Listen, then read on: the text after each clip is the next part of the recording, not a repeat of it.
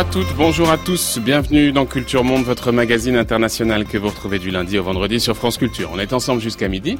Une émission préparée ce matin par Marguerite Caton et Maïlis André, mais aussi Mélanie Chalandon et Samuel Bernard, réalisée par Benjamin Hu et mise en onde ce matin par Inès de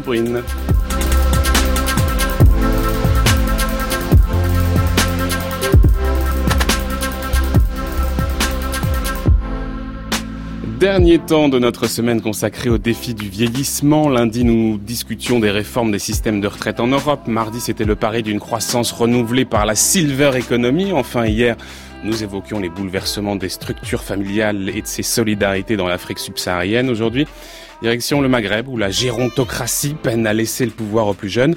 Algérie, Tunisie, les hommes du passé qui ne passent pas. C'est notre sujet ce matin dans Culture Monde.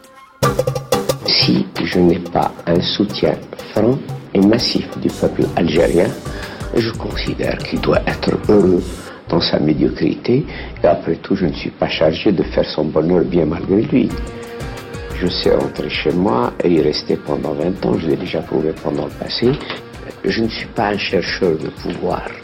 Je sais que mon pays a besoin de quelqu'un, mais je ne m'imposerai pas au peuple.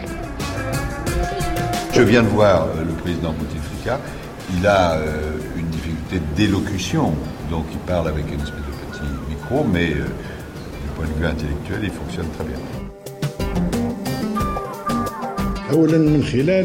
Les militants du parti, les députés, les membres des assemblées élues, ainsi que toutes les instances du FLN, en plus des sympathisants, appellent tous le président à continuer sa mission à la tête de l'État ce qui veut dire un nouveau mandat, mais ça sera le deuxième selon la nouvelle constitution. Bien qu'âgé de 81 ans et grabataire, le président algérien Abdelaziz Bouteflika ne semble pas prêt de quitter le pouvoir. Il prévoit même de briguer un cinquième mandat lors des élections prévues au printemps prochain. Mais le vieil, homme ne serait-il qu'un pantin, le vestige de l'époque de Ben Bella et Boumedienne, comme un emplâtre sur les, les plaies mal cicatrisées de l'Algérie post-guerre civile. Derrière la figure rassurante du patriarche, c'est un peu de stabilité qu'on vend au peuple, le mirage d'un ordre ancien pourtant bien révolu, alors que les défis sociaux et économiques s'entassent à la porte du pouvoir. Alors comment comprendre une telle longévité? Comment comprendre le besoin d'une figure patriarcale et qui dirige réellement l'Algérie? Voilà un certain nombre de questions sur lesquelles nous allons nous pencher ce matin. Pour ce faire, deux invités. D'abord Feriel Lalami, bonjour. Bonjour. Merci beaucoup d'être avec nous ce matin. Vous êtes sociologue, chercheuse associée au laboratoire groupe de recherche sociologique sur les sociétés contemporaines de l'Université de Poitiers. À vos côtés, Mohamed Hachemaoui, bonjour. Bonjour. Vous êtes vous politologue, maître de conférence à Sciences Po. Euh, Feriel Lalami, Bouteflika, un homme relativement âgé, 81 ans, mais visiblement c'est pas une exception au sein du pouvoir. En fait, tous ses proches aujourd'hui, euh, ceux qui structurent le, pouvoir algérien, sont des gens d'un certain âge. Ahmed Gaïd Salah, chef d'état-major, né en 1940. Le premier ministre Ahmed Ouyaya, né en 1952, il paraît jeune, lui, à côté des autres. Mais en fait, euh, Bouteflika n'est que la figure de proue d'un pouvoir assez largement gérontocratique en Algérie. Ça, c'est très clair. Oui, effectivement, quand on regarde tous les postes importants, on peut ajouter à la liste que vous venez de donner euh, le président de l'Assemblée nationale, le président du Conseil de la Nation, euh, les ministres qui occupent des fonctions régaliennes et également euh, sont en général euh, autour de cet âge. Eh ben, il y a une explication fort simple, c'est que tous se réclament de la légitimité historique de la lutte de, pour l'indépendance de l'Algérie. C'est de, de cela dont ils se réclament et pour justifier, euh, y compris euh, leur, euh, leur maintien au pouvoir et dans les mmh. institutions principales. Et ça contraste bien évidemment avec la structure euh, euh, d'âge de la population algérienne qui euh, est relativement jeune par rapport, bien sûr, si on la compare à des populations à l'Occident ou bien dans les pays asiatiques comme le Japon. Euh, pour prendre un exemple, les moins de 15 ans représentent 30% de la mmh, mmh, population. Mmh. Et euh, euh, même si la population elle-même commence à, à vieillir, hein, les plus de 60 ans commencent euh, à, à, se développer de plus en plus, le, le baby boom ayant terminé ses effets depuis disons, la fin des années 70. À présent, mm. on, a largement terminé la transition démographique et la population euh, algérienne elle-même commence ça c'est des prévisions sur euh, les deux décennies à venir, bien entendu, à vieillir, mais pas au point de justifier euh, la, position dominante. Hmm de, des dirigeants d'une moyenne de 80 ans. On reviendra évidemment sur cette question de, de la mémoire de euh, la guerre d'indépendance, de la guerre de libération, parce qu'effectivement c'est un élément essentiel pour comprendre la légitimité de ce pouvoir. Ça confère une forme de légitimité. On y reviendra bien sûr. Mohamed Hachemaoui, euh, la nature du, du, du régime n'a pas vraiment changé. Euh, en revanche, euh, il y a eu quand même un relatif, relatif renouvellement de ses cadres. Il y a un certain nombre de personnes à l'intérieur du pouvoir qui sont beaucoup plus jeunes que le président lui-même. Alors il y a Ahmed Ouyaya dont je parlais qui est né en 52, il y a le ministre de l'Intérieur, par exemple, Noureddin Bedoui, qui lui est né en 59. Et ça, ça montre qu'il y a quelque chose aussi de très fort dans ce système-là, c'est que euh, il y a eu en fait un renouvellement relatif, mais à chaque fois qu'on assimile de nouveaux éléments, ils sont totalement aspirés, intégrés à ce système. Ça, c'est l'une des forces peut-être qui explique la longévité de ce régime. Oui, tout à fait. Euh, euh, la question du pouvoir euh, renvoie à... C'est comme, c'est comme la métaphore de l'iceberg. La partie apparente n'est pas la plus importante. Particulièrement euh, pour un régime qui a caché, pris un soin pris beaucoup de soin à cacher les institutions qui gouvernent réellement le pays derrière des façades institutionnelles. Les personnes que vous avez citées, qui sont des quinquagénaires, ne gouvernent pas.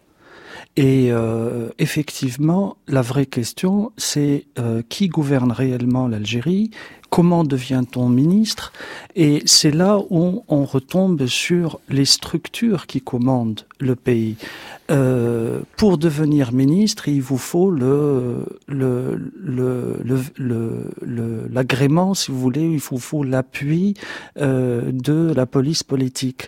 C'est la police politique, le DRS, qui euh, chargé, qui est chargé de contrôler la chaîne euh, de recrutement, de promotion, etc., qui s'assure à travers ces dites enquêtes d'habilitation à ce qu'il n'y ait pas de d'éléments subversifs, d'éléments. C'est l'État dans l'État, on dit en Algérie. Mais alors, justement, de ce point de vue, est-ce qu'il n'y a pas eu une évolution euh, récemment, euh, il y a quelques années, mais c'est récent, c'était en 2015. On a le chef précisément du DRS, du département de renseignement et de, et de sécurité, qui sont en fait les services secrets, qui a été poussé, contraint à la retraite. Euh, c'était un homme qui était vraiment au cœur euh, du pouvoir algérien, euh, Mohamed Medienne, dit Toufik. Est-ce que précisément le fait qu'il ait été évacué du pouvoir n'est pas le signe que peut-être ce, cette, ce DRS est moins important qu'auparavant dans le système de pouvoir algérien? Non, je ne crois pas du tout. D'abord, c'est un véritable storytelling. Euh, où, est, où est le décret de destitution, de limogeage, de départ à la retraite de Mohamed Medine? À ce jour, il n'y a jamais eu de publication de décret de limogeage, de prétendu limogeage du patron du DRS. Euh, à l'inverse, le limogeage du chef d'état-major Mohamed Al-Ammari en 2004 a été publié. Et non seulement publié, mais le décret contenait ceci euh, décret présidentiel mettant fin aux fonctions du chef d'état-major. Donc, euh, euh Mohamed Madien a été nommé par décret présidentiel publié, n'est-ce pas?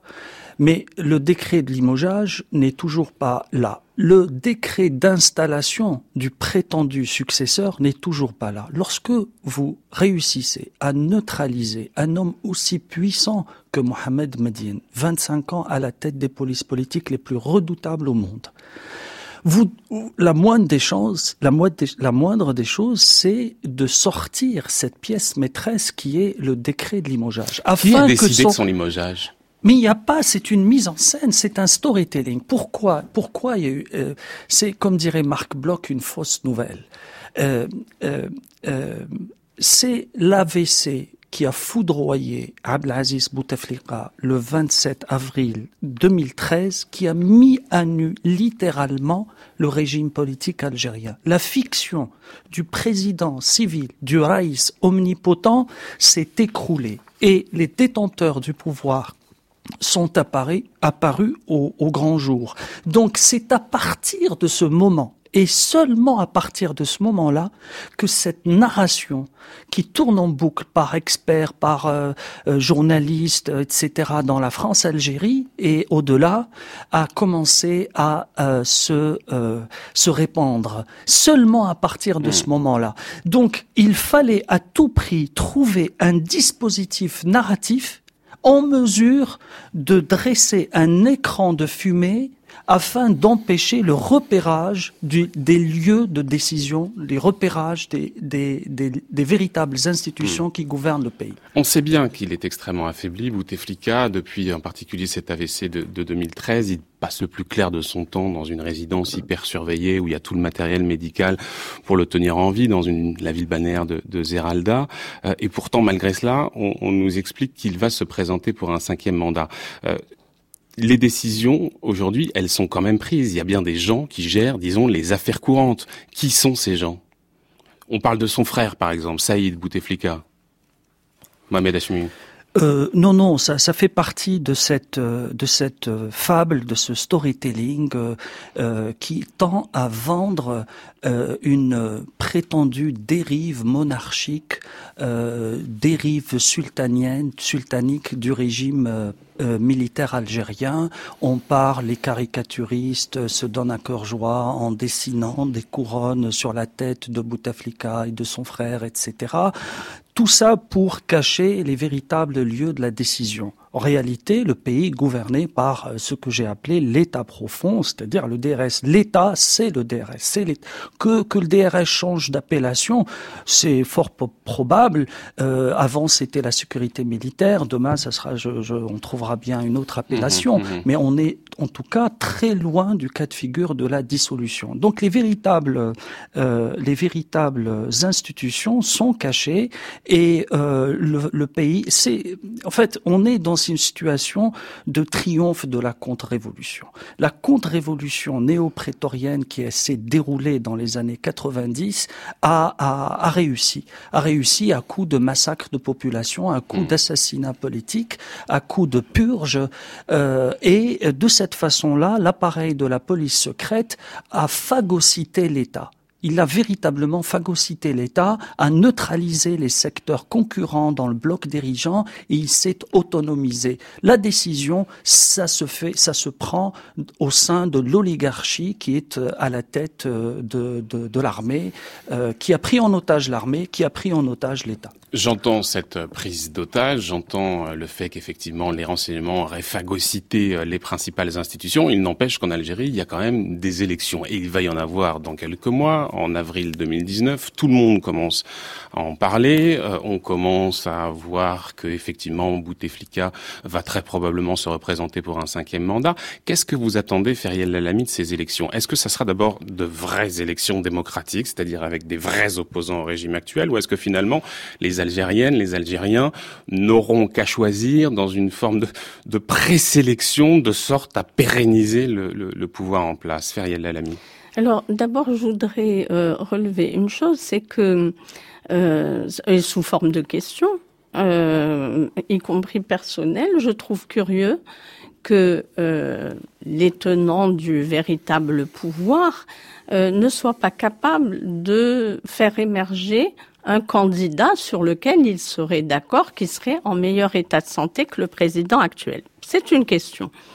La deuxième chose par rapport aux élections, c'est euh, que euh, on remarque tout le temps de l'existence de ce régime un souci de préserver euh, les, les rendez-vous institutionnels, une façade légaliste. Euh, c'est très important je ne sais pas tant si c'est pour l'opinion nationale qu'internationale.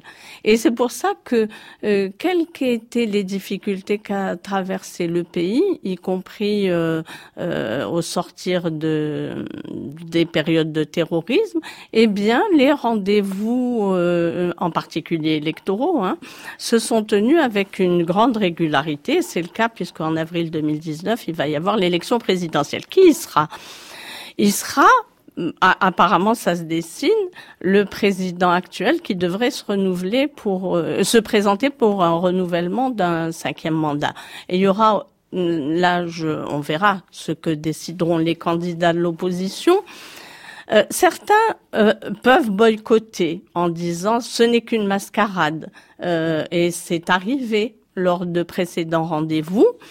D'autres euh, vont se présenter sans se faire d'illusions sur le résultat final, parce que si le président se présente, il y aura tout l'appareil du FLN et de son frère, euh, son jeune, son frère cadet, le euh, Rassemblement national démocratique, le RND, c'est ça, qui, est dirigé par l'actuel premier ministre pour faire en sorte que, eh bien, le, résultat soit favorable à, l'actuel président.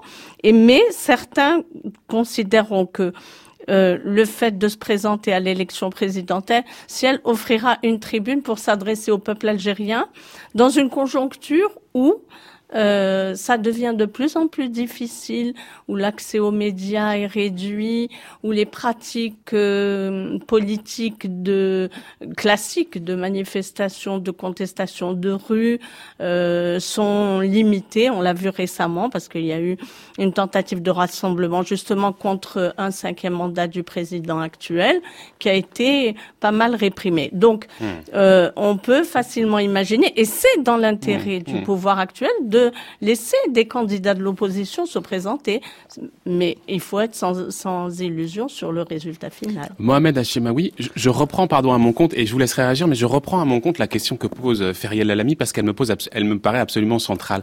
Comment se fait-il qu'aujourd'hui, ce que vous appelez l'État profond ne soit pas en capacité d'avoir son candidat, autre que Bouteflika, bien sûr?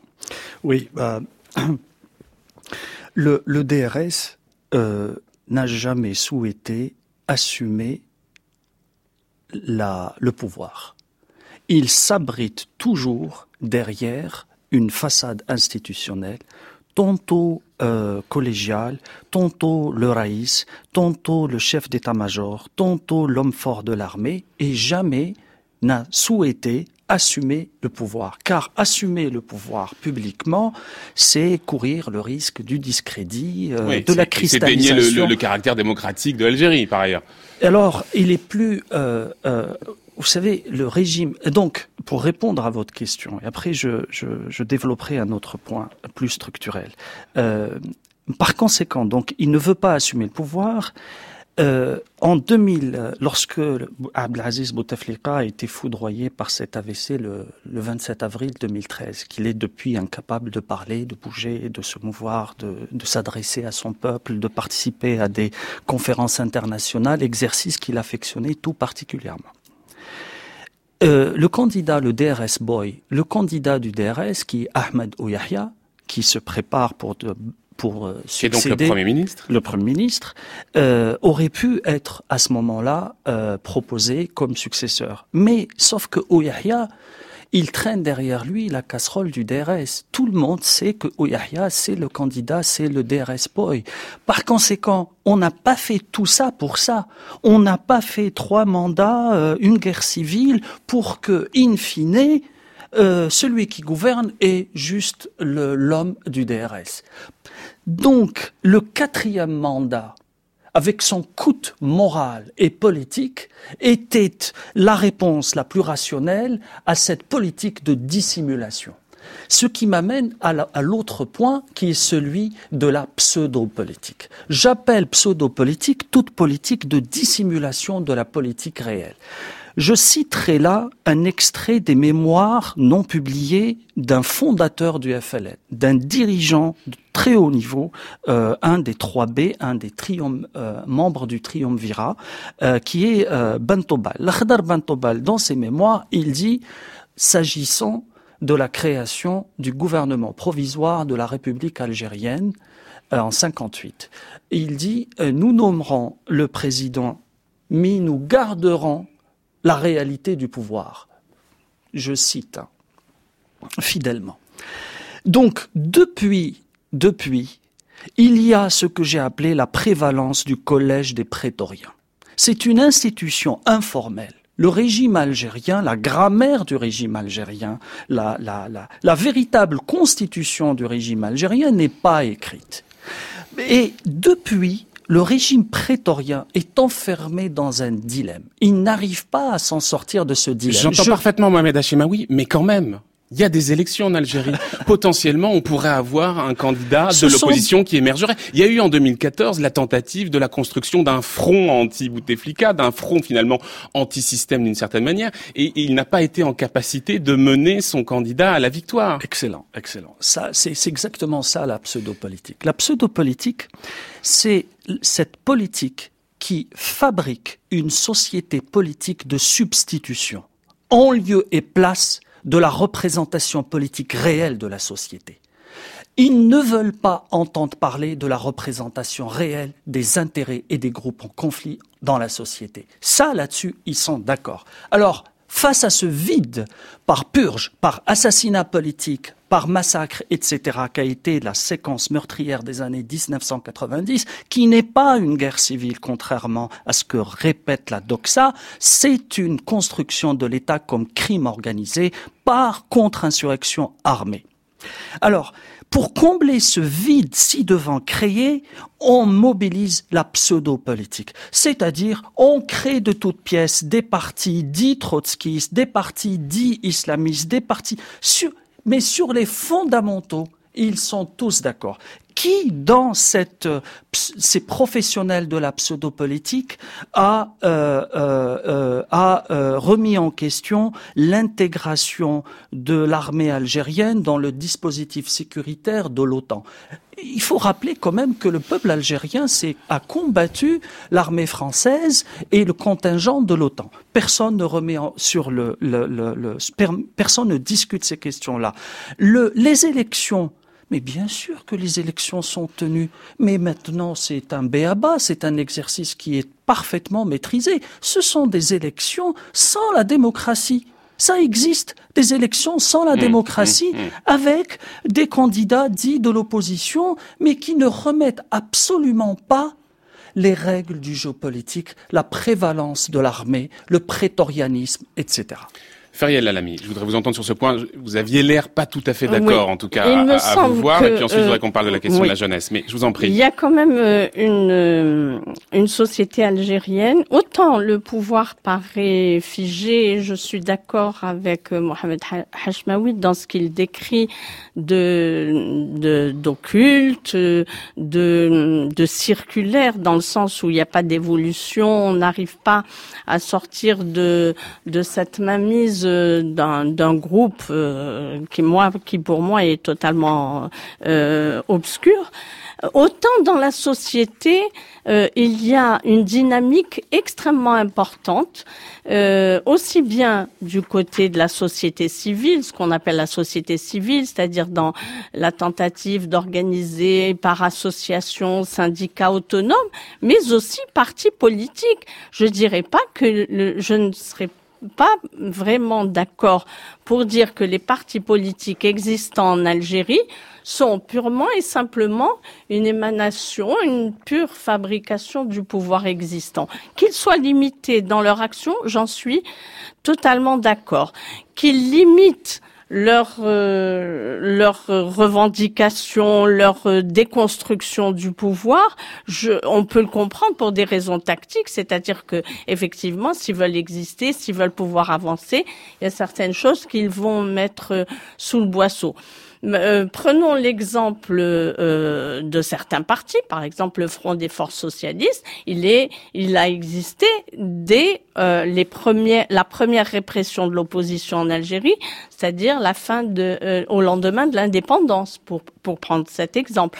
Pour prendre d'autres partis, ils ont existé en totale opposition et, et à leurs frais euh, à, euh, opposer au pouvoir. Les islamistes, c'est un parti qui a existé. Je ne pense pas qu'il soit une pure émanation euh, construction du pouvoir, dans la mesure où il correspondait au plan international à, quel, à un, une comment dire pas une demande mais euh, une, une nouvelle idéologie qui qui se développait euh, pas seulement en Algérie d'ailleurs, qui se développait à travers le monde arabe et musulman, avec ses chefs, etc. Et ensuite, bien sûr, on a bien vu comment euh, finalement le fils et tous ces les, les partis épigones ont été circonvenus de, euh, de jusqu'à être partie de l'appareil gouvernemental jusqu'à conclure un accord avec le, le, pouvoir existant qui est la charte pour la paix et la réconciliation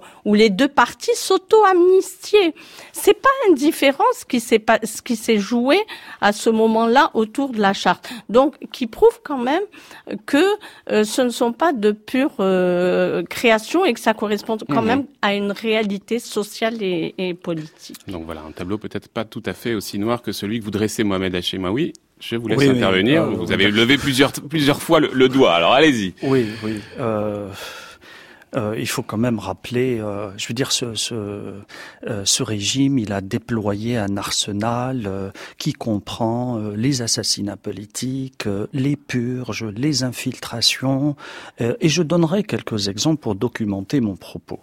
Le, prenons le, le, cas le plus important, le plus emblématique, qui est le Front islamique du salut, le principal parti populaire d'opposition, etc., qui a été vainqueur des premières élections et dernières élections démocratiques du pays en 90, 1990, 1991. Eh bien, dans le noyau fondateur de ce, front, vous trouvez des éléments de la police secrète. Je citerai le plus important d'entre eux, Saïd Geshi, patron de l'organisme, de l'organique. Qu'est-ce qu'un patron de l'organique d'un parti qui a l'écrasante majorité des communes du pays et qui dispose de 4 millions d'électeurs. c'est énorme. ce que vous voulez dire, c'est que ce monsieur le pouvoir a noyauté les absolument. partis J'ai donné l'exemple le plus emblématique. Je ne parle pas des micro-partis euh, laïcs et je ne sais quoi.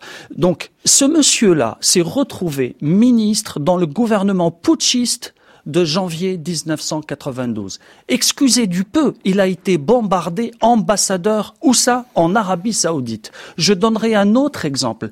Mrani, il était patron du service social du fils et tous ceux qui ont travaillé sur le fils savent l'importance qu'a été les evergésies au bonorem, les redistributions, les œuvres sociales pour ce parti, pour récolter, pour se constituer une assise euh, électorale. Eh bien, ce, ce ce monsieur-là s'est retrouvé, euh, il est, c'est de notoriété publique. Il était euh, il a été dans le cabinet du premier ministre en 92, puis ministre de euh, des affaires religieuses, puis sénateur. Je peux citer jusqu'à minuit hmm. la, liste, la, liste des gens. Alors Quant au FFS, parlons-en. Le FFS, le, le, Front des forces socialistes. Euh, dirigé par une grande figure de la révolution algérienne, une grande figure de, l'opposition démocratique. Euh, et pourquoi il ne parle plus de la constituante? Ça a été un des principaux euh, objectifs programmatiques d'Aït Ahmed. On ne parle plus. en réalité, depuis que le FFS a accepté de s'inscrire dans les institutions autoritaires, en acceptant d'entrer dans les élections sans la démocratie de juin 1997, en acceptant de siéger dans des parlements croupions il s'est peu à peu éloigné de son euh, programme. Et si bien que mm. les gens ont du mal à distinguer un parti d'opposition parce que tantôt on est dans ce Parlement croupion, tantôt on est dehors. Comment justifier en l'espace de cinq ans une campagne euh, favorable à la, à la participation aux élections sans la démocratie et puis une autre qui, euh, qui boycotte. Donc, on, on comprend, on comprend. La démonstration est parfaitement limpide rapide, Mohamed Hachemaoui. Je voudrais qu'on fasse un tout petit peu d'histoire, qu'on revienne en arrière. Et vous parliez tout à l'heure de ce souvenir de la guerre d'indépendance, de la guerre pour la libération. on va justement y revenir. Abdelaziz Bouteflika, président depuis 99, il finit là son quatrième mandat. il avait été élu, rappelons-le, député en 1962. Il devient ensuite ministre de la Jeunesse dans le premier gouvernement d'Ahmed Ben Allah, et puis ministre euh, des Affaires étrangères par intérim, et puis vient le renversement de Ben Bella, justement, auquel Bouteflika participe. L'Algérie sera représentée par le colonel Boumedienne. Est-ce que le Conseil de la Révolution, euh, on peut dire, prend toutes les destinées de l'État ou est-ce qu'il va y avoir euh, des élections? Qu'est-ce qui peut se passer? La, le, vous, avez certainement vu les décisions d'hier. Toutes les institutions du parti et de l'État restent en place le gouvernement continue, c'est le colonel Boumediene qui continue. Et le Conseil de la Révolution prend, comme vous l'avez signalé, toutes les destinées de l'État. Il n'y a pas de chef de l'État. Le colonel Boumediene est président du Conseil de la Révolution. Vous, vous restez ministre des Affaires étrangères Vous, vous prenez un autre, un autre secteur en plus Non, non. Euh, donc archive de 1965, après le renversement de Ben Bella, Bouteflika va précisément conserver son poste de ministre des Affaires étrangères pendant des années. Il y a un moment où effectivement il va être écarté du pouvoir, mais en gros quand on fait un peu le décompte, euh, ça fait tout simplement 56 ans que Bouteflika est dans ce paysage politique algérien. Feriel Lalami, Bouteflika, c'est un homme de la guerre pour l'indépendance nationale, il était un camarade de lutte de Wari Boumedienne euh, au sein de l'armée de libération. Quelle place ce discours a-t-il? Aujourd'hui au sein du régime Est-ce qu'il est encore beaucoup convoqué et comment pour justifier précisément sa légitimité? Je voudrais qu'on essaye de comprendre et d'illustrer un peu les choses.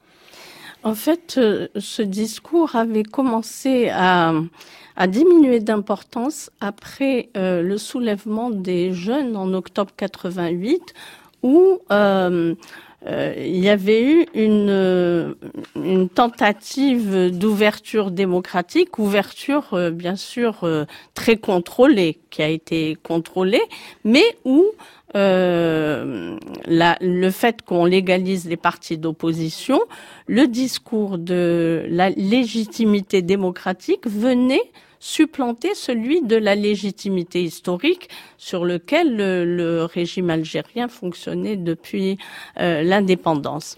Est venue ensuite la, la, période que Mohamed Hashmaoui a, a dite, c'est-à-dire celle des années 90 de, du terrorisme. De la guerre civile. Et de la... Moi-même, je n'utilise pas le terme de guerre civile, je dis c'est euh, la période du terrorisme parce que hmm. cette stratégie de la terreur généralisée qui était due aussi bien à des groupes islamistes armés euh, que euh, à la répression et euh, à, la répression institutionnelle a créé une sorte de, de terreur généralisée qui empêchait euh, un fonctionnement normal euh, de la société, y compris dans, dans son expression. L'ultime objectif restait celui de, de la survie. Donc, c'est après ça, on a vu tout le discours sur la volonté de les, tout, tout ce qui avait été grignoté, je dirais pas acquis, mais grignoté par euh, le fait que ces demandes étaient latentes depuis de nombreuses années, demandes de liberté d'expression, liberté d'association, liberté de constituer des forces politiques justement opposées au régime, ont été laminées laminé par les assassinats, par l'exil et, et, et, par le fait que euh, pendant plus de dix ans, la population n'avait d'autre objectif que celui de hmm. survivre et donc ce discours-là a perdu de son intensité et a affaibli effectivement euh, toutes les revendications politiques. Après, ça devient euh, excusez-moi le terme, du bricolage, effectivement. Le fait que certains partis mettent en sourdine certaines de leurs revendications pour pouvoir avoir des tribunes. Ça peut paraître un, objectif, comment dire, euh, opportuniste, mais quand on est dans un contexte de répression, de d'étouffement de l'expression et de l'action, on peut comprendre que certains mmh. partis puissent l'adopter. Voilà. Euh, Mohamed Hachemaoui, on, comprend très bien qu'il a été absolument crucial pour euh, le régime algérien, pour le système Bouteflika, de s'appuyer précisément sur cette mémoire de la guerre pour l'indépendance, peut-être d'ailleurs au dépens d'une autre mémoire, celle de alors j'utilise pas la guerre civile puisque vous n'aimez pas beaucoup cette expression, mais en tout cas de cette décennie euh, de, violence. Or c'est vrai que c'est aussi une période qui est peut-être moins présente dans l'imaginaire collectif des Algériens d'aujourd'hui. Les jeunes qui ont 20 ans, 25 ans, au fond pour eux, la guerre pour l'indépendance c'est quelque chose de très loin il y a des préoccupations pragmatiques du quotidien qui font que c'est peut-être pas la priorité. Est-ce que précisément euh, ce qui conférait la légitimité du régime, c'est-à-dire cette mémoire précisément de la guerre d'indépendance, puisqu'elle s'effrite aujourd'hui, est-ce que vous pensez qu'il y a un risque tout simplement pour le, pouvoir en place? Euh, le, régime, le régime prétorien qui gouverne l'Algérie euh, a déployé un savoir-faire considérable dans, euh, le, dans le storytelling. Il s'est parfaitement adapté à la Zeitgeist, euh, allemande à l'esprit du temps de la postmodernité. Il sait raconter les histoires. Il a vendu par intellectuel organique euh, dans la France-Algérie euh, la thèse du fascisme. Il a vendu la thèse de la guérilla islamiste, etc. Il a vendu la thèse du raïs autocrate, de la monarchie, de la maison des Bouteflika, etc. Mais il n'a pas su pour autant offrir une fiction maîtresse aux Algériens, autour de laquelle ils s'uniraient. Cette fiction maîtresse est ce qui fait le socle des communautés politiques résilientes. À force, c'est un régime qui est issu de la confiscation de la révolution. Il a confisqué la révolution, il a confisqué l'indépendance et il a développé ce que François Hartog appelle un régime d'historicité. Il a développé le présentisme comme régime d'historicité. Le présentisme est comme un gant au régime algérien. Je m'explique. Par la tyrannie de l'instant d'abord. Vous savez, on parle que de l'instant la tyrannie de l'instant empêche l'analyste d'avoir une perspective historique. D'où viennent les institutions qui Vous ne répondez pas à ma question, Mohamed Hachemaoui, qui est que les Algériens d'aujourd'hui... Vous ne répondez pas à ma question, Mohamed Hachemaoui. Je, je termine. C'est la réécriture de l'histoire au jour le jour. J'entends parfaitement. Vous ne répondez pas à ma question initiale, qui est que ce discours-là, précisément, il n'est plus aussi important, j'ose le dire, pour les Algériennes et les, Algériens d'aujourd'hui, pour les jeunes. C'est ce que je vous Alors, dis. il n'a pas su offrir une fiction maîtresse. Donc il est menacé. Mais Donc il est menacé aujourd'hui. Le régime, en lui-même n'est pas. C'est la. Moi, ce qui m'intéresse, c'est au-delà du régime, c'est la, c'est la, c'est la, c'est la communauté politique. Les, les communautés politiques peuvent connaître plusieurs régimes. La France a connu plusieurs régimes, n'est-ce pas? Plusieurs régimes. Mais euh, la communauté politique, elle est, elle est là. Elle a connu la troisième, la quatrième, la cinquième, probable, peut-être euh, la sixième, j'en sais rien. Mais la communauté politique, elle est là. Ce n'est pas le cas de l'Algérie. Je veux dire, le, prenez la Libye. Le régime s'est effondré. Dans, sa, dans son effondrement, c'est l'État libyen qui s'est effondré, et dans cet effondrement, c'est la polité, c'est la communauté hmm. politique qui s'est effondrée. Ce que je crains, ce que je crains, c'est euh, euh, cette faiblesse institutionnelle du récit national. Mmh. Les jeunes Algériens auxquels j'appartiens, moi, j'ai tiré des cailloux pendant les émeutes de 5 octobre. J'ai été euh, en première année de lycée et je, je sais donc de quoi je parle. Les jeunes Algériens méconnaissent de plus en plus leur histoire. Et comme les, les émeutes d'octobre 88 ont signifié l'effondrement de la légitimité historique. C'est pour cela que les réformateurs mmh, qui mmh. ont pris le gouvernement en 89 ont enlevé le ministère des anciens des moujahidines, des maquisards, ont enlevé parce que pour signifier que désormais la légitimité, ça va être la légitimité révolutionnaire. Mais la contre-révolution mise en place par les prétoriens, on a voulu autrement. Ferial Alami, et puis ensuite je voudrais qu'on passe à, la Tunisie.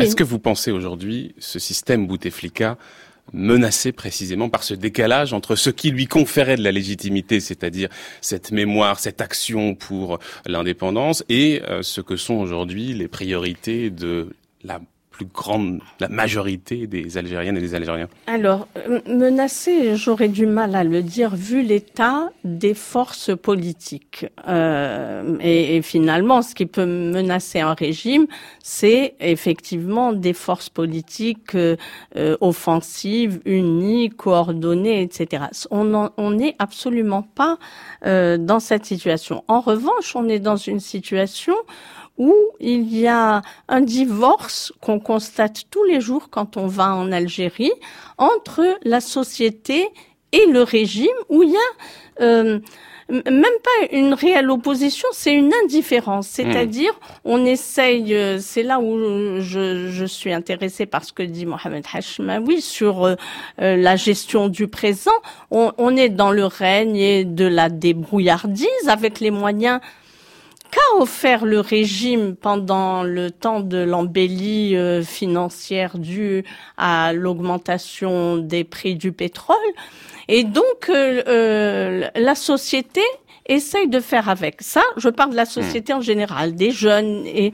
Mais il y a aussi une société qui rassemble ses forces pour s'organiser, qui essaye de, de, de dire les choses politiquement, même si les voix sont étouffées, même si elles ne sont pas suffisamment puissantes. Hmm.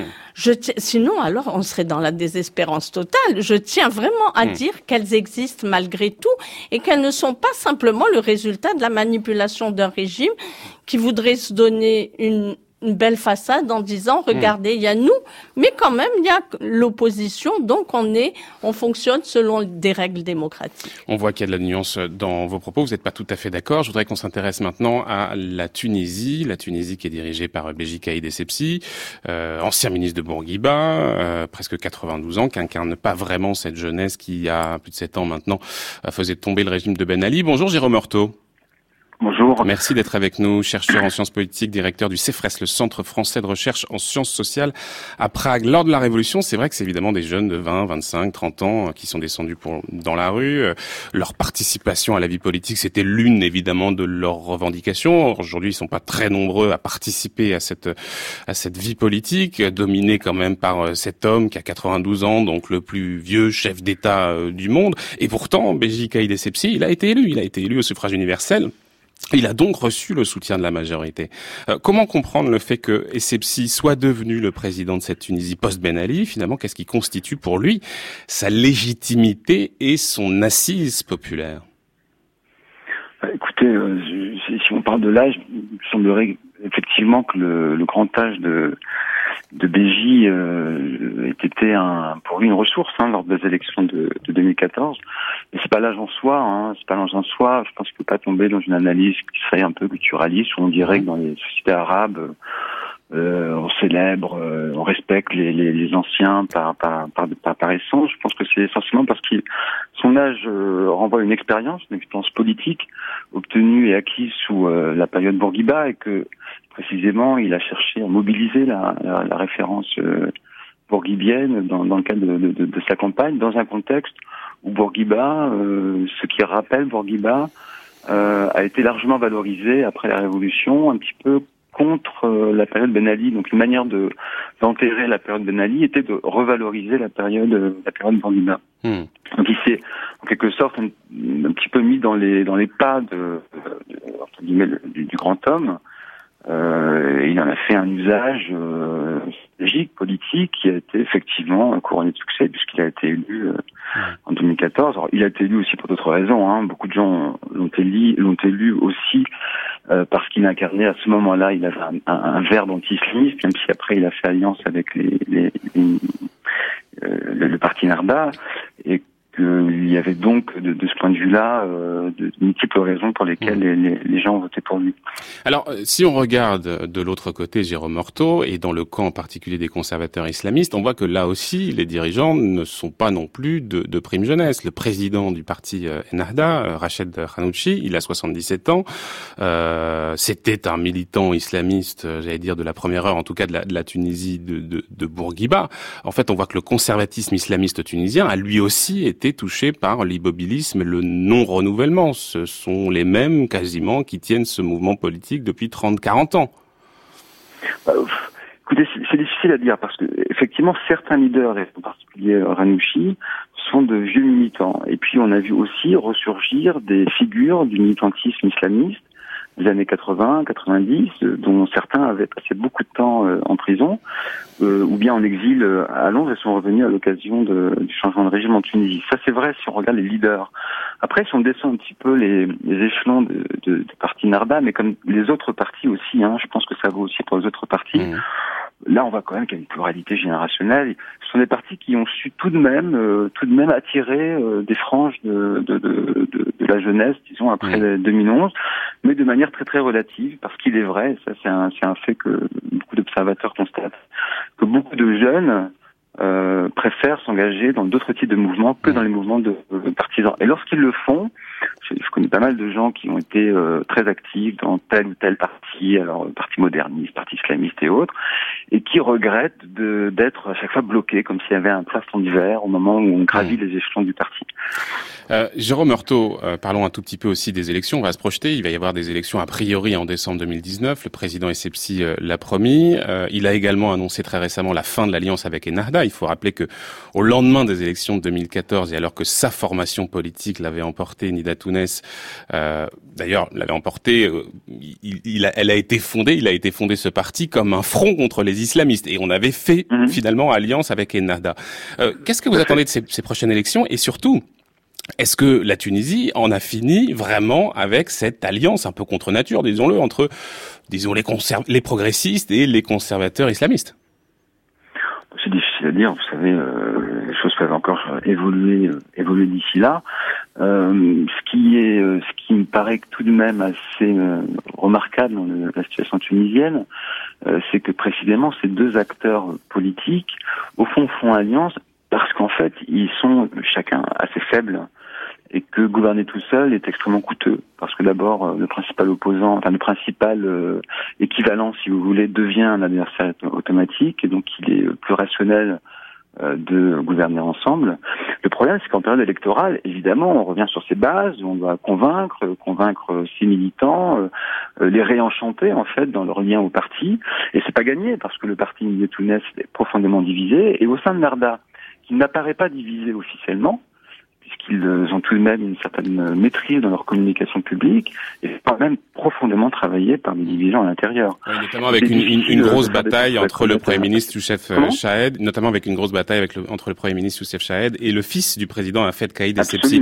Euh, il y a un dernier point peut-être que je voudrais aborder et je vais peut-être du coup faire le pont avec euh, la question algérienne, c'est que euh, ce qu'on interroge beaucoup aussi du côté de la Tunisie, c'est le, le, le, progressisme, le modernisme de, de sa classe politique. Et il se présente comme un moderniste, mais on sait mm. aussi que c'est d'une certaine manière une, une forme de, de, stratégie pour garder le pouvoir. Et ça, c'est quelque chose qu'on voit aussi du côté de l'Algérie. Euh, Feriel Lalami, je voudrais vous entendre sur ce point. C'est que euh, ça a été une stratégie pour Bouteflika et le système Bouteflika, euh, c'est-à-dire qu'on se présente aussi comme moderniste, et c'est ça qui confère de la légitimité. Mais vous, vous dites que c'est un faux modernisme en réalité. Hein que l'on trouve derrière euh, le pouvoir de Bouteflika, Feriel Lalami Oui, en tout cas en ce qui concerne euh, les femmes, euh, d'abord on est loin de, l'exemple tunisien, mais si on interroge euh, le mouvement féministe algérien, pour les associations et les, dirigeantes qui le composent, c'est évident que les réponses données, telles que la révision constitutionnelle qui va autoriser l'apparition de quotas au niveau de l'Assemblée nationale ou les réformettes au niveau du Code de la famille sont tout à fait insuffisantes. D'une part, sur l'histoire des quotas, il y a le problème de justement du fait que l'Assemblée nationale n'est pas souveraine, n'est pas représentative du peuple, hmm. donc ça n'est pas un enjeu. Et que les quotas ne, ne dépassent pas les 30 à 35% Donc c'est une réponse méprisante. Et quant à ce qui, ce qui concerne euh, un enjeu fondamental, en revanche, pour euh, le mouvement féministe algérien, c'est-à-dire la réforme, une révision profonde du code de la famille, eh bien, les principaux traits, même si réaménagés, les principaux traits de la l'inégalité entre les hommes et les femmes demeurent. Je, je veux citer le wali, c'est-à-dire le, mmh. le tuteur matrimonial, l'existence de la polygamie, le divorce unilatéral. Et une question qui se pose aujourd'hui au Maghreb, qui a longtemps été, je ne dirais pas tabou, mais mise de côté, mais qui justement en Tunisie est mise aujourd'hui en avant, c'est l'égalité euh, dans les successions. Mmh. Euh, et toutes ces questions-là en Algérie, malgré le discours progressiste euh, de, du président et du régime, en, par exemple aussi en mettant des figures féminines en avant, que ce soit euh, dans les assemblées euh, nationales ou, dans le gouvernement lui-même ne sont pas suffisantes pour être de vrais signes de modernisation. Mohamed Hachemaoui, je suis sûr que sur ce point, on va tous tomber d'accord. Le Front euh, de libération nationale, le FLN de Bouteflika, euh, le modernisme qu'il porte, c'est un modernisme de façade? Évidemment. Euh, bien sûr, mais euh, on ne peut pas parler de système Bouteflika parce que Bouteflika ne gouverne pas et même quand il était euh, en forme olympique, il sillonnait la planète entière, il ne gouvernait pas. Mmh. et le, de même que la réalité du pouvoir ne se trouve pas au FLN. En réalité, ça renvoie à un des fondamentaux du régime algérien, c'est qu'il est assis sur un compromis populiste. Il a il a monopolisé le pouvoir, interdit à la société son droit à la représentation politique. En échange, il joue le conservatisme. Et ça, ça a été d'entrée de jeu la politique de l'élite dirigeante. C'est pour cela que je suis fondé à dire que c'est une contre-révolution. Telle que définie par Joseph de Maistre, ce qu'on appelle contre-révolution n'est pas une révolution contraire, mais le, mais, euh, euh, mais le contraire d'une révolution, c'est-à-dire la démobilisation des masses. Et le compromis populiste qui se décline dans l'éducation, qui se décline dans la question de l'égalité des sexes, euh, se traduit ici. Merci beaucoup en tout cas Jérôme Heurtaud qui était avec nous par téléphone. Je rappellerai pour nos auditeurs que vous avez contribué à un ouvrage collectif, une, une démocratisation au-dessus de tout soupçon, point d'interrogation, qui vient de paraître aux éditions du CNRS. زي عنده انفصام بالشخصية واقف على مفرق طريق مشقوقة الأرض تحتي. اجري اليمين علقاني ب 28 سنة ببلد معرفتش أكون منها ولا حتى تكون مني. وجهي مخزوق شو ما ترمي فيها بوقعه غربة مثلنا مثل غيرنا وبنمشي بمكتب الإقامة سألني إذا داخل خلصة ناس مفلسة. بحزن على ذكرياتي كيف تركتها بهيك مكان. فيش فيه ولا بقعة مضوية ولهلا مثل امبارح ولهلا مثل بكرة. لفيت راسي بالمطار ومش حلفه مرة تانية. خد لك فكرة ورا صفرة مش باسبور محطوط عليها الفيزا. مع صورة شخصية مع ابتسامة عريضة. نلقى العم مختومي كذا ختم Et c'est avec euh, ce morceau du rappeur Osloub et de la flûtiste Jalal Naissam que l'on se quitte. Merci beaucoup à nos deux invités, euh, Feriel Lalami, je rappellerai pour nos auditeurs, on parlait à l'instant de la condition des femmes, les Algériennes contre le code de la famille, la lutte pour l'égalité, c'était paru aux presses de Sciences Po. On va mettre cette référence sur la, page de Culture Monde. Merci également à vous, Mohamed Hachemaoui. Je rappellerai vous concernant clientélisme et patronage dans l'Algérie contemporaine, c'était chez Cartala.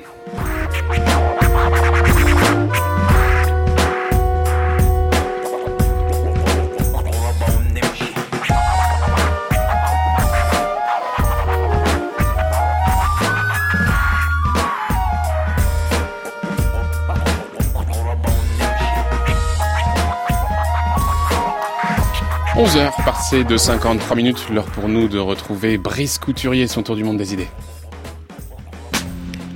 Le tour du monde des idées, Brice Couturier. Bonjour Brice. Bonjour Florian. Vous nous parlez d'Europe centrale depuis le début de cette semaine. Beaucoup d'intellectuels libéraux qui, comme Anne Applebaum, que vous nous avez régulièrement euh, cité cette semaine, ont participé à la démocratisation de l'Europe centrale. Eh bien, ils sont aujourd'hui déçus devant l'évolution qu'ils constatent chez leurs anciens amis, Brice. Et eh oui, ils sont même effarés, effarés par la métamorphose de personnalités qui, il y a 25 ans, ne juraient que par la démocratie retrouvée et qui aujourd'hui applaudissent des leaders nationalistes se réclamant d'une démocratie illibérale. Et ce que raconte Anne Applebaum dans cet article paru sous le titre A Warning from Europe, The Worst is Yet to Come, un avertissement venu d'Europe, le pire est encore à venir, c'est l'histoire d'une rupture. Une rupture idéologique, mais aussi affective, avec des Polonais ou des Hongrois qu'elle prenait pour des amis, mais qui, à présent qu'ils occupent des postes de responsabilité dans les équipes dirigeantes de leur pays, la traitent en ennemi. Mais le pire, c'est l'apparition d'une élite nouvelle qui ne recrute qui ne recrute plus parmi les anciens dissidents, ceux-ci sont en train de prendre leur retraite, et qui ne partage nullement les idéaux des tombeurs du communisme en 1989. Et elle cite des noms, des cas.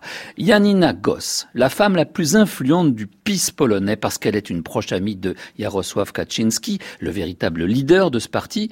L'ancien Premier ministre lui aurait emprunté de grosses sommes d'argent à une certaine époque et il en a remercié en la nommant au conseil d'administration de Polska Grupa Si tous ces gens critiquent la, la méritocratie, dit-elle, c'est parce que le système qui les hisse au premier plan porte un nom, le népotisme.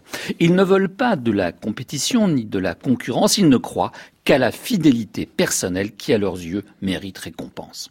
Eh bien, il y a là une réalité sociologique mal perçue en Occident. Les élites qui avaient émergé dans les années 90 à la faveur de la transition du communisme à la démocratie et au capitalisme sont à présent l'objet, dans leur pays, d'une méfiance encore pire que celle qu'inspirent dans nos pays nos propres élites. Souvent, ils provenaient d'une intelligentsia qui avait su faire des études à l'Ouest, parlait les langues étrangères, avait noué des contacts en Europe de l'Ouest ou en Amérique du Nord. À présent, ces personnes passent pour cosmopolites, mondialistes, multiculturalistes, peu fiables. Les hommes nouveaux, les femmes nouvelles actuellement au pouvoir dans ces pays appartiennent généralement à une élite nouvelle, recrutée par le biais du copinage, de l'esprit partisan et d'un nationalisme exacerbé. Et Brice, il critique d'autant plus le libéralisme que celui-ci apparaît comme l'idéologie qui a conforté les élites précédentes, celles de la transition dont ils sont en train de prendre la place. Oui, à leurs yeux, les libéraux concèdent trop de droits à l'individu au détriment de la collectivité nationale. Les libéraux, eh ben, c'est le pouvoir des juges de Bruxelles et c'est une immigration telle que celle qui a lieu à l'Ouest et dont ils ne veulent pas. Leur hantise, c'est la société multiculturelle. Ils se sont donné tant de mal pour préserver l'identité culturelle de leur petite nation du rouleau compresseur soviétique qu'ils redoutent à présent de devoir la sacrifier sur l'autel de l'intégration européenne. Mais le résultat de cette crispation souverainiste, c'est, dans le cas de la Hongrie, un retour en catimini à la formule du parti-État. Là-bas, le parti dirigeant, écrit Anna Baum, le Fidesz, a été beaucoup plus loin que le PiS polonais dans la mise au pas et la politisation des médias publics et la destruction des médias privés d'opposition. Le gouvernement asphyxie financièrement ces derniers en leur restreignant l'accès à la publicité, Anne Applebaum cite le cas d'une certaine Maria Schmidt, une historienne qui est la créatrice de la Maison de la Terreur de Budapest, un musée qui retrace avec intelligence les persécutions vécues par les Hongrois, à la fois sous le régime pro-nazi de Horthy, puis sous la botte stalinienne. Grâce à la fortune de son mari, un roi de l'immobilier aujourd'hui décédé, eh bien cette Madame Schmidt a racheté un magazine très respecté en Hongrie, Figuier-le. Elle a nettoyé la rédaction afin de le transformer en un organe de propagande du Fidesz. Elle attaque régulièrement Soros, les ONG, l'Union européenne.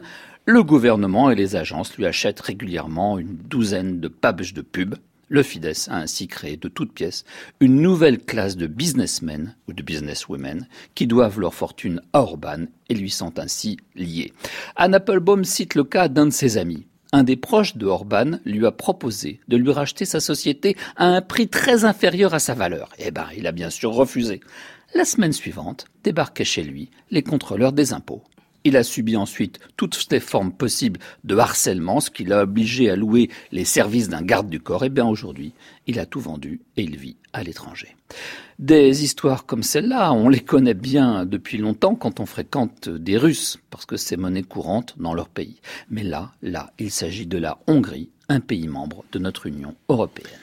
Merci beaucoup Brice Couturier pour cette chronique qu'on peut retrouver sur le site de France Culture, www.franceculture.fr. On se retrouve demain Brice Demain. Très bonne journée, à demain. Euh, dans un court instant, c'est Olivia Gesbert et la grande table.